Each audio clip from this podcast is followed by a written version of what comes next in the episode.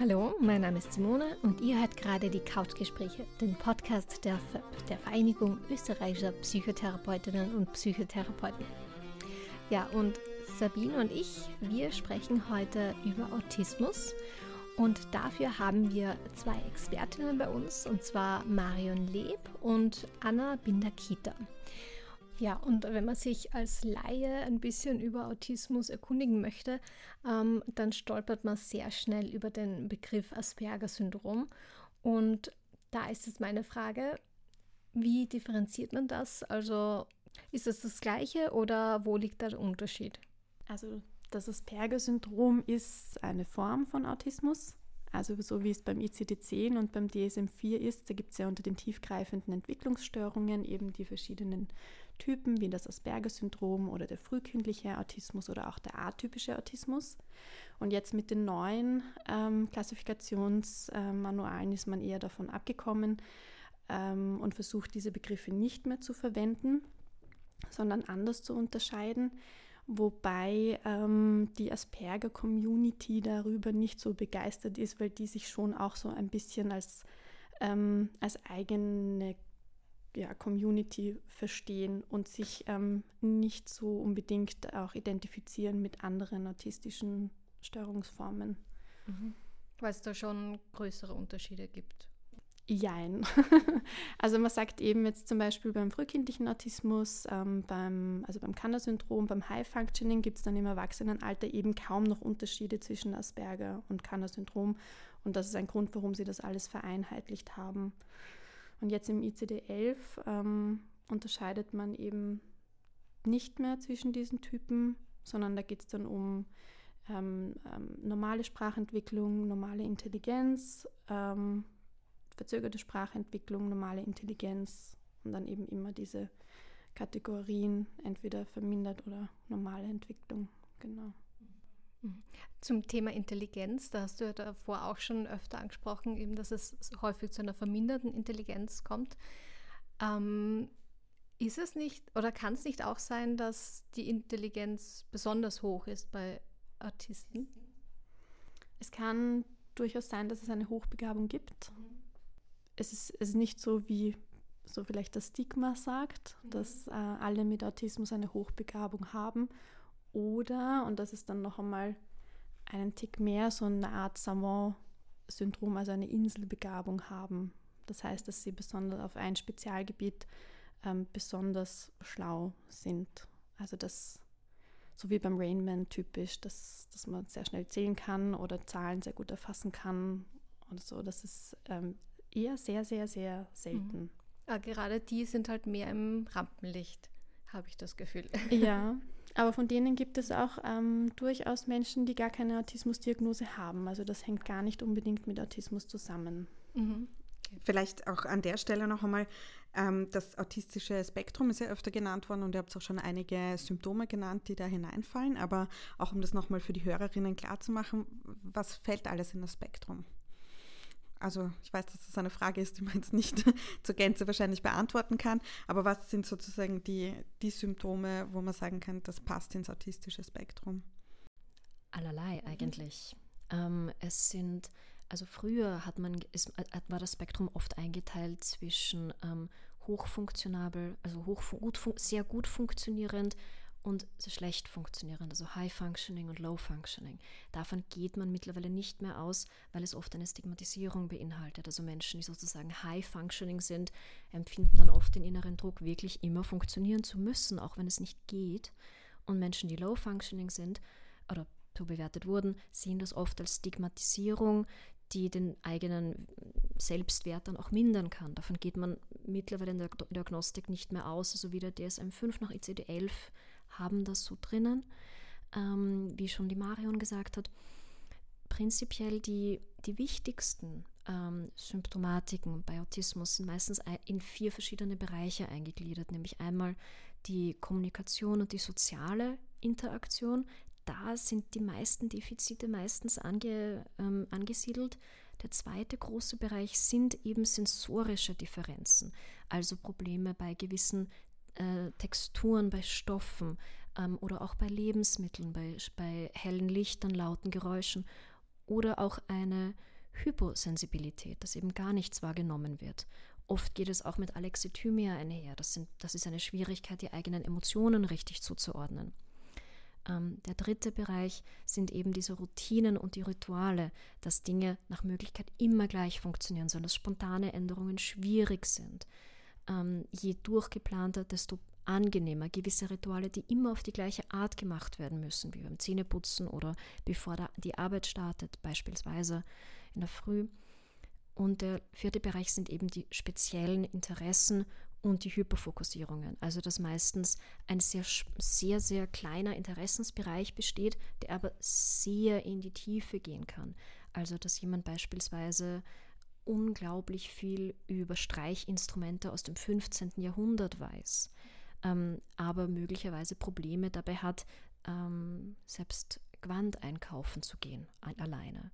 Also das geht dann schon in den Bereich zu dem Savant-Syndrom, das die Marion besprochen hat, das eben sehr selten ist, wo, so ganz ähm, besondere Inselbegabungen sind. Wenn das vorhanden ist, wäre das auch in dem Bereich. Ist aber wirklich so um die 2%. Mhm.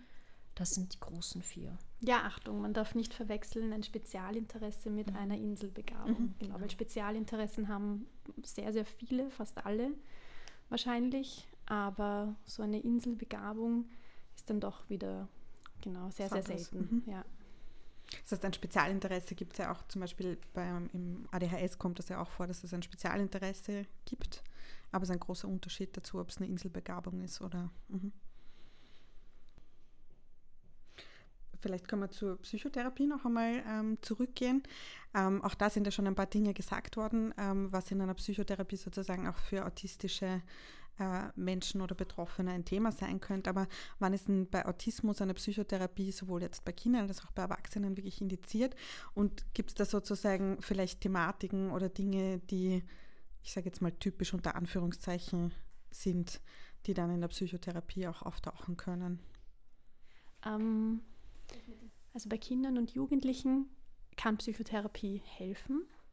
Sie kann helfen bei autismusspezifischen Themen, wie zum Beispiel ähm, Schwierigkeiten in der sozialen Interaktion. Ja, also wenn, wenn, wenn ein Kind oder ein Jugendlicher gerne Freunde hätte, gerne soziale Kontakte hätte, aber nicht genau weiß, wie er das Ganze anstellen soll, kann man solche Dinge im Zuge einer Psychotherapie eigentlich ganz gut besprechen und aufarbeiten. Man kann aber auch bei der Struktur im Alltag ein bisschen helfen. Ähm, bei Kindern eng auch in Zusammenarbeit mit den Eltern natürlich. Bei Jugendlichen oder auch Kindern kommen aber dann manchmal auch ganz andere Themen noch zutage, wie Ängste oder auch bei Jugendlichen ganz, ganz typische Sachen einfach, die auch bei neurotypischen Jugendlichen einfach Thema in der Therapie sind.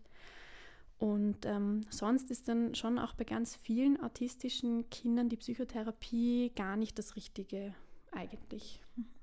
Was würde es brauchen oder was wäre?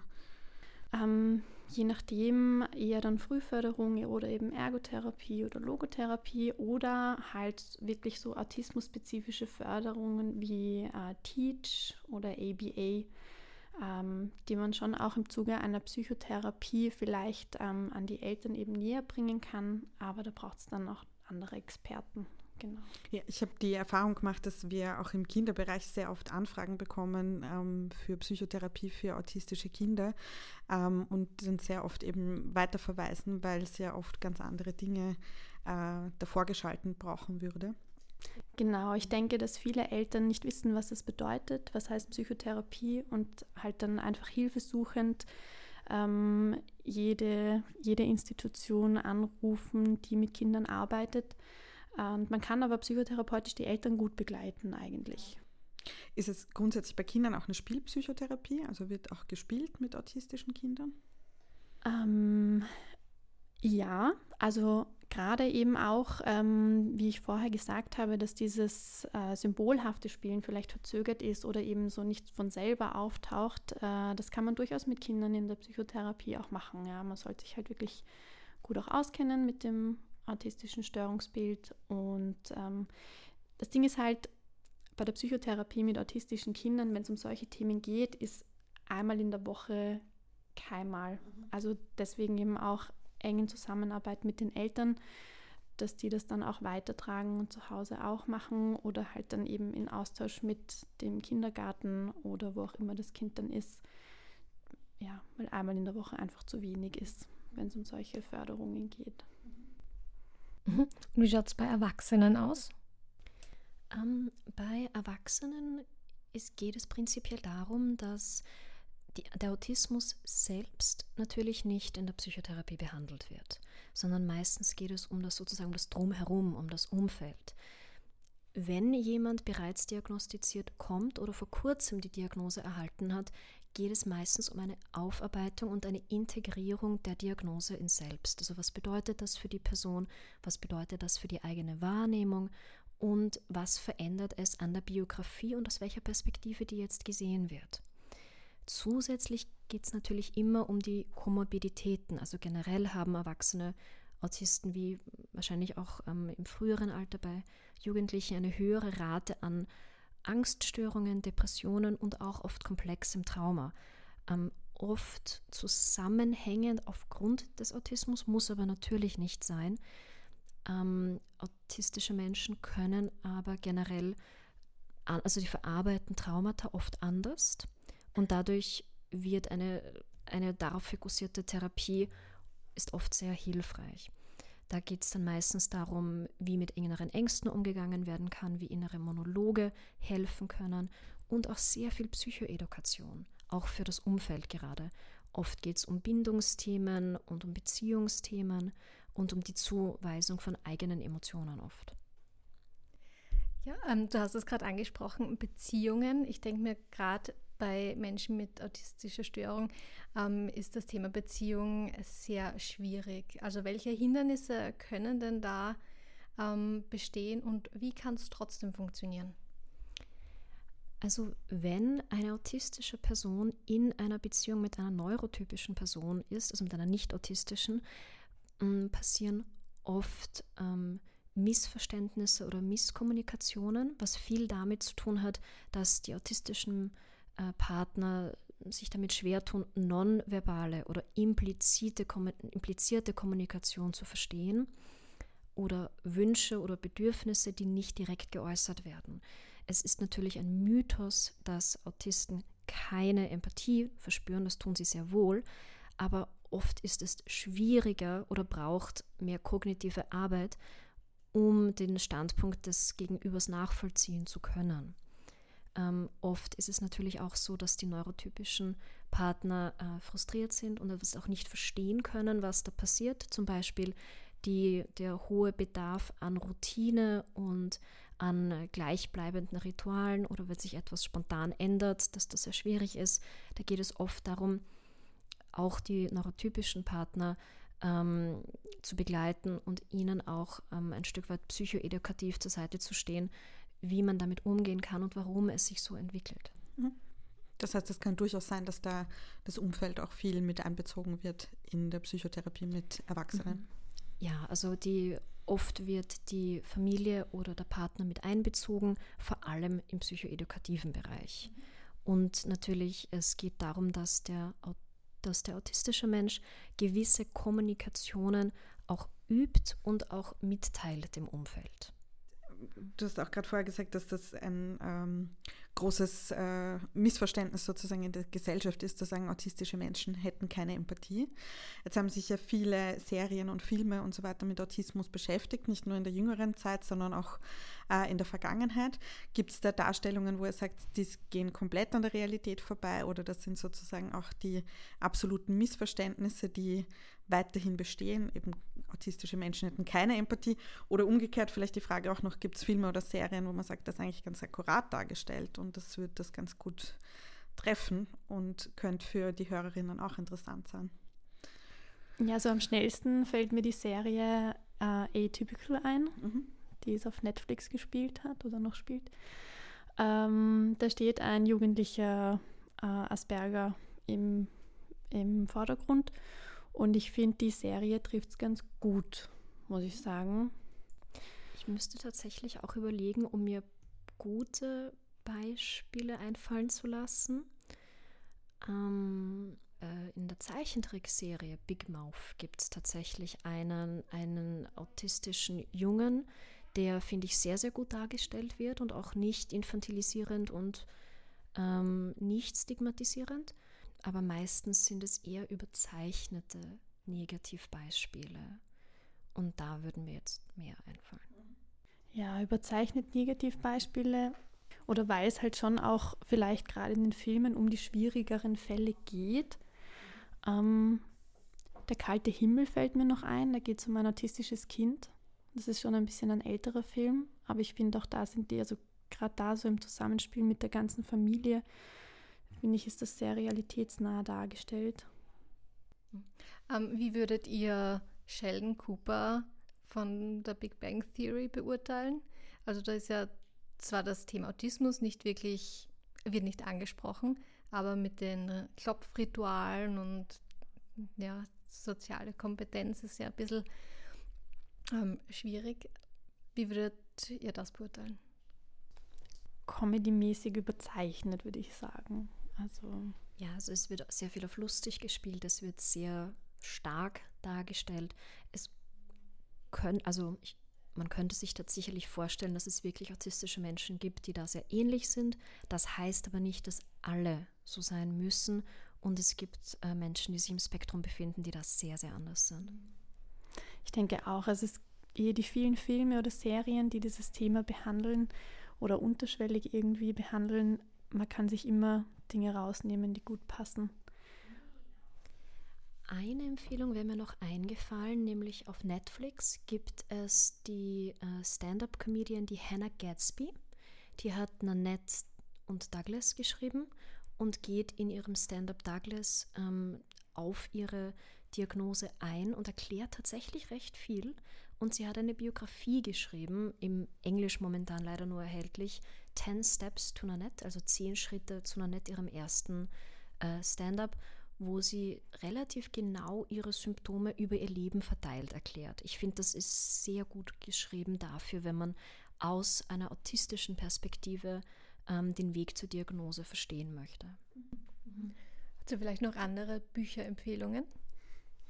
Äh, Bücherempfehlungen, ja. ähm, das ist eh schon ein Klassiker, den vielleicht viele kennen, von äh, Axel Brauns, Buntschatten und Fledermäuse eine, eine Erzählung von einem Autisten über sein Leben. Ähm, dann hat, ich glaube, er heißt Daniel Temmet, hat einige Bücher geschrieben schon. Und ähm, für Jugendliche finde ich sehr, jugendliche Frauen finde ich äh, Schattenspringer ganz passend. Ist auch von einer Autistin eben geschrieben, aber in Comicform. Sie zeichnet und schreibt die Dialoge selber. Mhm.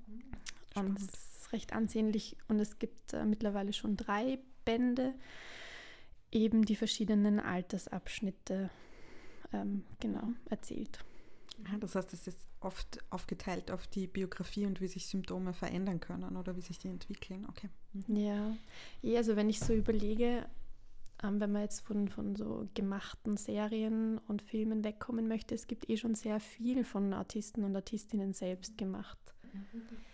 Ähm, dadurch, dass ich mich auch gerade forschend damit beschäftige, habe ich gerade relativ aktuelle Bücher. Natürlich der, der, der, Klassiker für Menschen, die einfach mehr darüber wissen möchten, ist von Steve Silverman die geniale Störung. Das ist wirklich ein sehr, sehr ausführliches, langes Buch. Ähm, Im kleineren, ganz toll formuliert finde ich die vielen Farben des Autismus im Kohlhammer Verlag. Ich weiß den Autor gerade nicht mehr. Und für, gerade für Frauen ist toll das Buch Women and Girls with Autism Spectrum Disorder von der Sarah Hendricks. Und auch ein, äh, einen Cartoon gibt es, der heißt Camouflage. Da geht es um Frauen im autistischen Spektrum. Ähm, und sehr schön, äh, gerade auch für ähm, Menschen aus dem LGBTQIA-Bereich, ähm, das Buch Unmasking Autism von Dr. Devon Price der eine, der non-binary ist. Mhm. Ähm, wer sich da jetzt reinlesen möchte und das vielleicht nicht mitgeschrieben hat, in der Beschreibung stehen alle Empfehlungen aus dieser Folge. Ähm, ja, ich habe gesagt, dann kommen wir langsam zum Ende. Vielleicht habt ihr zum Schluss noch irgendeinen Wunsch, vielleicht an die Gesellschaft oder an Betroffene, an die Regierung? Äh, ja, viele. ich würde mir wünschen, dass es ähm, mehr Unterstützung für Kinder und Jugendliche im Spektrum gibt, sei es jetzt in Form des Kindergartens, in Form der Schule oder halt dann auch später, wenn es darum geht, einen geeigneten Job zu finden. Es gibt natürlich Unterstützung schon, aber es ist bei weitem zu wenig. Und auch Unterstützung für die Menschen, die mit diesen, ähm, mit diesen Kindern, Jugendlichen oder auch Erwachsenen arbeiten oder leben. Ich kann der Marion nur beipflichten. Ich glaube, der wichtigste Bereich ist tatsächlich, ähm, dass mehr, mehr Unterstützung für Kinder und Jugendliche und mehr Diagnostik gemacht wird. Ähm, es ist tatsächlich sehr oft so, dass je früher die Diagnosestellung passieren kann, desto früher können Menschen Unterstützung bekommen, beziehungsweise sich selbst auch einfach besser kennenlernen. Für Erwachsene ähm, wäre mein größter Wunsch an die Gesellschaft, dass es ähm, wegkommt von dem Gedanken einer schweren Störung, sondern mehr zu einem der Gedanken eines anderen Neurotypus, der einfach andere Anforderungen hat. Mhm. Und die Stigmatisierung dadurch mehr wegfällt. Es wird eh gerade versucht durch Neurodiversität, also durch ja. den Begriff der Neurodiversität. Deswegen ich den sehr gerne verwende. Mhm. Ja gut, dann danken wir euch ganz, ganz herzlich. Es war ein wirklich spannendes Gespräch. Vielen Dank fürs Kommen. Dankeschön. Danke. Danke euch.